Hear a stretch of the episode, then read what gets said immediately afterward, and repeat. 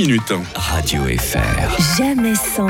Jérémy Croza ce matin. Eh, salut les crozous Ça va Mike Moi j'aime bien euh, quand t'es là parce qu'on est entre beaux gosses le mercredi Ouais, Radio vrai, Fribourg. c'est hein. Il n'y en a pas un pour concurrencer l'autre.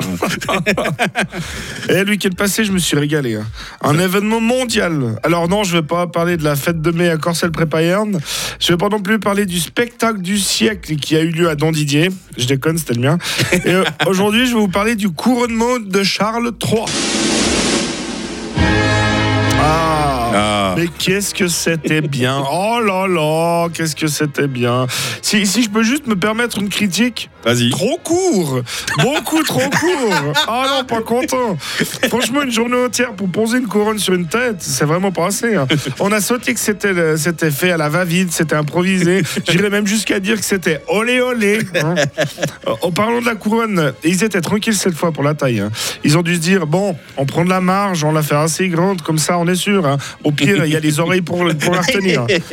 Non mais j'ai regardé la photo de Charles avec sa couronne, on dirait le trophée de la Ligue des Champions. Maintenant, je comprends pourquoi il l'appelle la coupe aux grandes oreilles. Mais je plains quand même les gens qui ont dû commenter la cérémonie toute la journée à la télévision. En même temps, ils pourraient dire n'importe quoi, on n'en saurait rien, tu sais. Et voici le duc de Moncu, qui est un des descendants directs de Jon Snow et Rakam le Rouge. Actuellement, il est chargé de l'élevage des dragons de la famille Windsor. Personne n'en a aucune idée. Même le roi Charles, il connaît pas tout le monde. Franchement, je pense que si tu arrives devant l'entrée en carrosse avec une cape, bah il te laisse entrer, je te jure. Le, le seul qui fera un scandale, c'est Stéphane Bern. Alors non, euh, ce n'est pas tout à fait juste. Le duc de Moncu est le descendant direct de Philippe Maurice, comte les sèches et les quatre garettes. Ah non, excusez-moi pour cette incartade, ce n'est pas le comte des quatre garettes, mais Philippe Maurice est le comte des six garettes. Eh mots. Elle est bonne. Oh, j'ai honte. Désolé, mais j'avais pas trois minutes de blagues sur le couronnement. Il fallait bien que je remplisse les trous.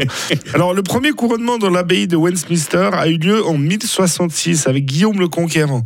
Ah, ils avaient des noms qui claquaient à l'époque. Hein.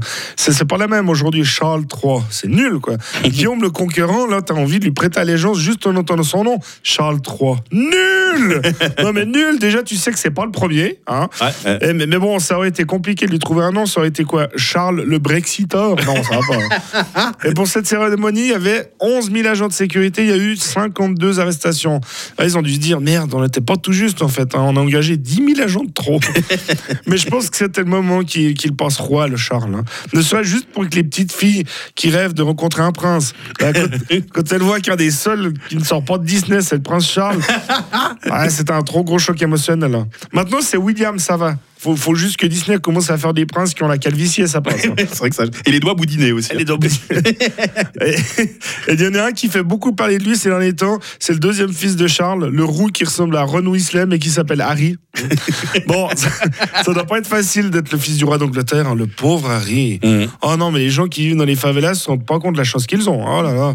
mais, mais je crois que c'est gentiment le moment d'arrêter avec les royaumes et tous ces trucs. Non, mais moi, à chaque fois, je suis perturbé. Et- mais quand je vois les, les, bah, les- les couronnes, les carrosses et tout ça, franchement, à tout moment, j'espère voir débarquer un dragon ou une sorcière. Enfin, au moins un vieux mage qui transforme un méchant en statue. En même temps, ça ressemblerait trop au garde du roi.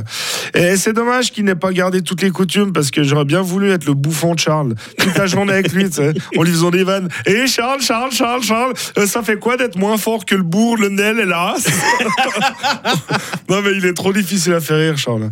Et j'ai vu un titre de journal hier qui disait Qui est la reine du couronnement, Kate ou Katy Perry? Ben, Je suis con parce que moi je croyais que c'était Camilla, tu vois. Et, et hier, il y avait un titre qui disait Dans un message écrit, Charles III promet de consacrer sa vie au service du peuple, du royaume, des royaumes et du Commonwealth. Bon, consacrer sa vie, ouais, les 5 à 10 prochaines années, quoi.